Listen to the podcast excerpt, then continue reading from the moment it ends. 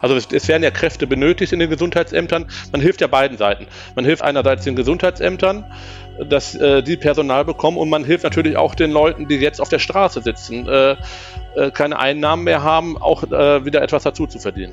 Vom Zapfhahn ins Gesundheitsamt und Kellnerinnen und Kellner auf Streife mit dem Ordnungsamt. So ungefähr sieht ein Vorschlag der FDP-Landtagsfraktion aus.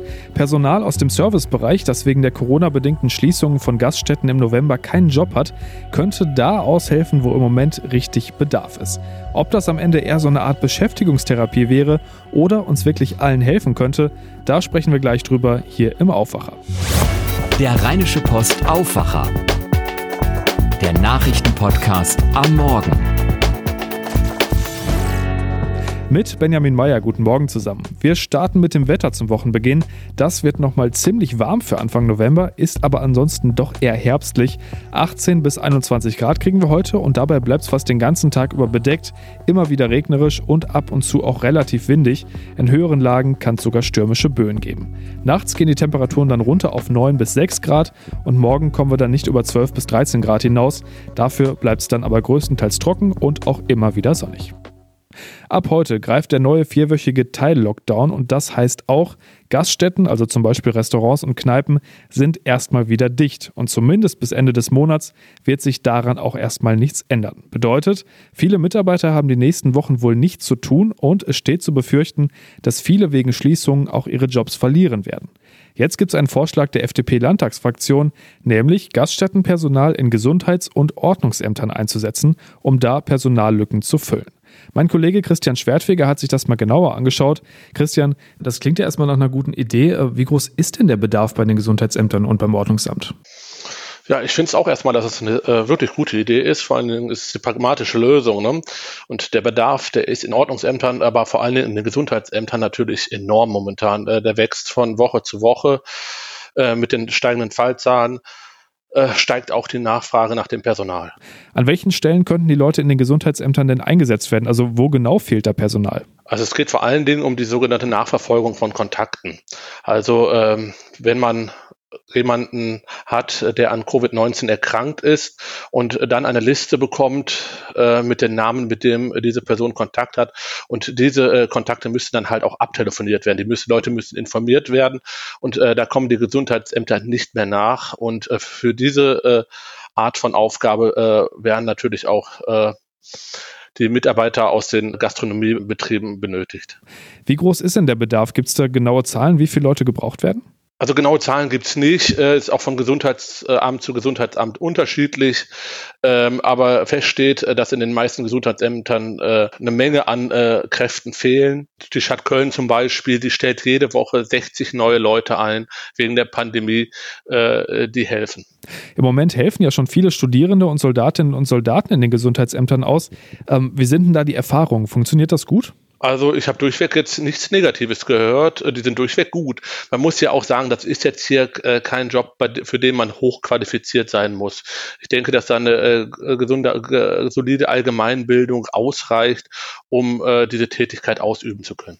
Wie lange braucht man denn, um sich den Job da drauf zu schaffen? Also wie lange dauert es, bis man da wirklich starten kann? Ich habe gehört, es geht relativ schnell. Da braucht man braucht jetzt keine große Umschulung. Das ist mehr so eine Art Einarbeitung, keine halbe Stunde, eine Stunde, vielleicht ein Tag, wo man dann äh, dann ist man vielleicht auch schon richtig eingearbeitet und man kann loslegen. Jetzt geht es ja aber nicht nur um die Gesundheitsämter, sondern auch um die Ordnungsämter. Die Ordnungsämter haben auch äh, richtig äh, großen Bedarf. Äh, da sieht es allerdings ein bisschen anders aus. Da ist es wahrscheinlich nicht so einfach, äh, die äh, Leute aus der Gastronomie-Szene eins zu eins dort einzusetzen. Ähm, die wären dann allerdings auch, äh, auch wahrscheinlich äh, für irgendwelche Kontaktnachverfolgungen äh, in den Ämtern äh, äh, könnten die eingesetzt werden, aber auch bei den Maskenkontrollen. Aber äh, das ist, spielt eher eine untergeordnete Rolle bei den Überlegungen.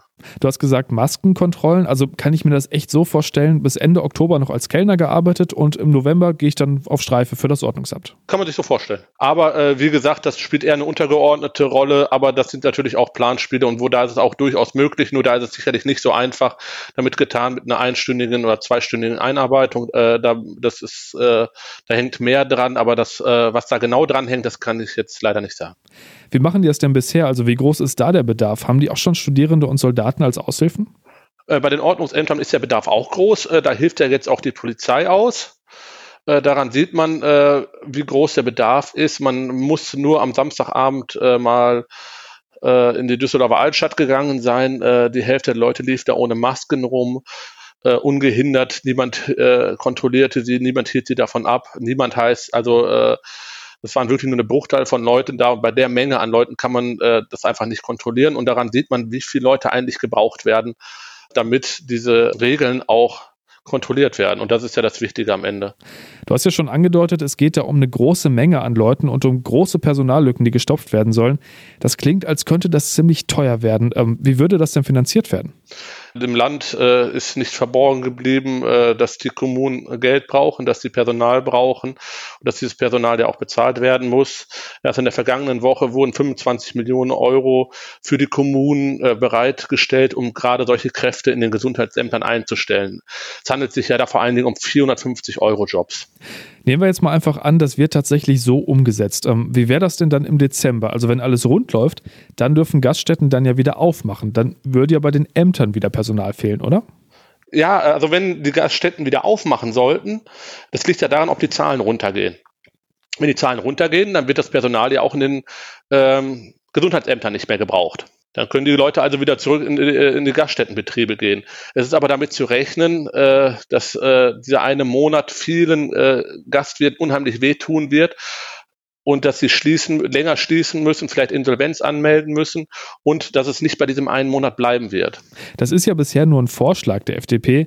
Ähm, wie schätzt du das denn ein? Wie realistisch ist es, dass das wirklich kommt? Also ich halte es sehr, äh, als äh, sehr realistisch. Äh, die FDP ist immerhin hier in Nordrhein-Westfalen Regierungspartei einige Städte wie Köln, die haben auch schon Studierende eingesetzt, die aus dem Gaststättengewerbe kommen. Und ein Beispiel, ähm, in der vergangenen Woche hatte die FDP auch bei uns in der Zeitung am Mittwoch äh, angeregt, dass die Hundertschaften ein, der Polizei eingesetzt werden sollen äh, bei den Maskenkontrollen. Am Freitag kommt dann äh, Innenminister Herbert Reul und sagt, ab Montag kommen auch die Hundertschaften zum Einsatz. Also äh, daran sieht man, äh, dass das nicht nur irgendwelche äh, Ideen sind, äh, über die man mal sprechen kann, sondern dass das pragmatische Lösungen sind, äh, die auch umgesetzt werden können. Also zusammenfassend, das könnte wirklich helfen, ne? Ja, die Leute werden ja benötigt. Also es, es, werden ja Kräfte benötigt in den Gesundheitsämtern. Man hilft ja beiden Seiten. Man hilft einerseits den Gesundheitsämtern, dass äh, die Personal bekommen und man hilft natürlich auch den Leuten, die jetzt auf der Straße sitzen. Äh, äh, keine Einnahmen mehr haben, auch äh, wieder etwas dazu zu verdienen. Vielen Dank, Christian. Bis dann, ne? Ciao. Und jetzt die Nachrichten aus Düsseldorf von den Kollegen von Antenne Düsseldorf. Guten Morgen. Guten Morgen. Wir schauen zurück auf die Corona-Entwicklung in Düsseldorf jetzt am Wochenende. Außerdem sprechen wir darüber, wie sich aktuell Corona auf die Situation an der Düsseldorfer Uni auswirkt. Und heute beginnen in der Stadt größere Bauarbeiten rund um die Karlsruher Straße. Die Zahl der Düsseldorfer, die sich nachweislich mit dem Coronavirus infizieren, ist weiter hoch. Im Vergleich zum Vortag haben am Sonntag 190 Menschen in unserer Stadt ein positives Testergebnis erhalten. Damit gelten nach aktuellem Stand 646 Düsseldorfer als Corona-positiv. Auch wenn die Zahl der Neuinfektionen hoch ist, die Gesamtzahl der Infizierten ist seit Freitag kontinuierlich gesunken. Das liegt auch an der hohen Zahl der Menschen, die das Virus wieder überstanden haben. Alleine am Sonntag hat die Stadt fast 300 Menschen registriert, die wieder genesen sind. Währenddessen steigt die Zahl der Patienten in den Krankenhäusern weiter an. Aktuell meldet die Stadt 136 Patienten dort. So viele waren es in diesem Jahr noch nie. Der wichtige 7-Tage-Wert ist ebenfalls angestiegen. Er liegt jetzt bei 200,5. Düsseldorfer Studenten starten heute in das Wintersemester. An der Heinrich-Heine-Uni werden wegen der Corona-Pandemie Vorlesungen und Seminare fast alle online abgehalten. Nur sehr wenige Veranstaltungen, wie zum Beispiel Laborpraktika oder einige Erstsemesterveranstaltungen, sollen vor Ort stattfinden. Und das unter strengen Hygienebestimmungen, so die Rektorin der Heinrich-Heine-Uni, Anja Steinbeck. Beispielsweise passen in einen Hörsaal, der normalerweise 100 Studierende erfasst, nur 17 Studierende, wenn man den 1,50 Meter Abstand einhalten möchte. Und außerdem müssen alle Studierende eine Mund-Nasenschutzbedeckung tragen. Man starte mit gemischten Gefühlen in das Wintersemester, sehe sich aber gut vorbereitet, so Steinbeck weiter. Die beiden Straßen Werstener Feld und Karlsruher Straße in Ella werden von heute an zum Nadelöhr für Autofahrer. Auf dem Teilstück zwischen Ludwig und Marburger Straße erneuert die Stadt den Asphalt. Und das bis nächste Woche Mittwoch. Christian Zehlen aus der Antenne Düsseldorf Redaktion kennt die Umleitungen. Um die Situation rund um die Baustelle zu entspannen, wurde je Fahrtrichtung eine eigene Umleitung eingerichtet. Aus Wersten kommen führt die über die Ludwigstraße, am Straußenkreuz und die Marburger Straße. Aus Richtung Eller werden Autofahrer über die Marburger Straße, den Heiger und Wallburger Weg sowie die Hafstraße umgeleitet. Für Fahrzeuge über siebeneinhalb Tonnen sind diese Umleitungsstrecken gesperrt. Betroffen sind auch Busse der Rheinbahn und zwar die Buslinien 724, 731, 32, 35 und NE6. Neben den Umleitungen müssen hier auch Haltestellen verlegt werden. Das war's soweit von meiner Seite aus. Zum Nachlesen stehen diese und auch weitere Meldungen online auf antennedüsseldorf.de und zu hören gibt es die Lokalnachrichten jeden Tag um halb zwischen 6.30 Uhr und 19.30 Uhr. Vielen Dank. Und dann schauen wir noch, was heute noch wichtig wird. An den Schulen in und jetzt die Nachrichten aus Düsseldorf von den Kollegen von Antenne Düsseldorf. Guten Morgen. Vielen Dank. Yvonne Gebauer von der FDP und der Staatssekretär Matthias Richter haben die Schulen darum gebeten, die sollen sich, Zitat, in geeigneter Weise und altersangemessen beteiligen. Mitte des Monats hatte die brutale Ermordung des Lehrers Entsetzen ausgelöst. Das Motiv des 18-jährigen Angreifers war den Ermittlern zufolge, dass Partie in einer Unterrichtsstunde zum Thema Meinungsfreiheit Karikaturen gezeigt hatte, die den muslimischen Propheten Mohammed abbilden. Parties Leiche war enthauptet aufgefunden worden. Seit gestern sind sie offiziell im Amt. Heute ist ihr erster regulärer Arbeitstag. Die neu gewählten Oberbürgermeisterinnen und Oberbürgermeister in vielen NRW-Städten starten heute durch. In Mönchengladbach nimmt Nordrhein-Westfalens jüngster Oberbürgermeister Felix Heinrichs von der SPD die Arbeit auf. Im Gespräch mit unserer Redaktion sagte er, seine Schwerpunkte seien die Verkehrswende, der Strukturwandel, eine neue Bildungsstruktur und mehr Dialog mit den Bürgern.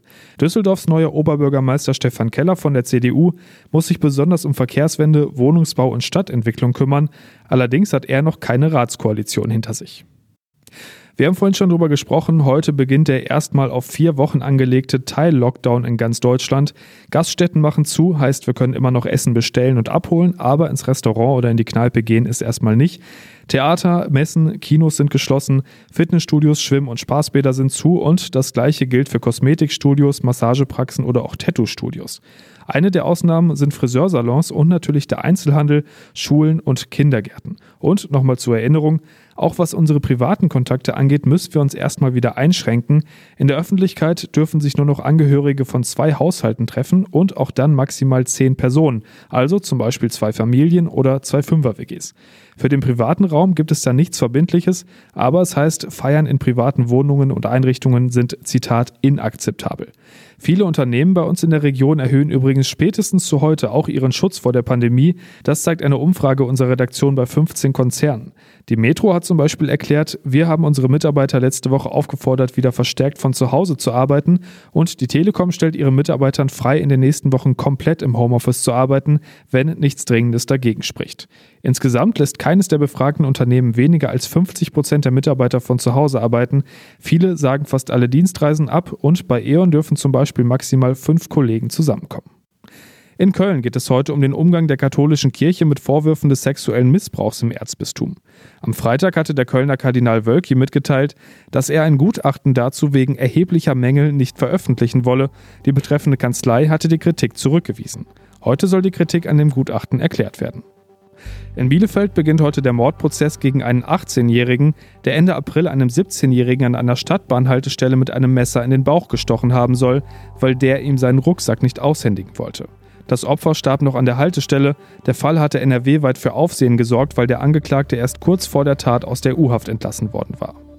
Und das war der erste Aufwacher in der leicht neuen Form und zur neuen Uhrzeit. Denkt dran, ab jetzt könnt ihr uns immer schon um 5 hören, auch wenn ich euch wünsche, dass ihr dann noch nicht wach sein müsst. Euer Feedback, wie gesagt, gerne an aufwacher.rp-online.de. Habt einen guten Start in die Woche und bis dann. Mehr bei uns im Netz www.rp-online.de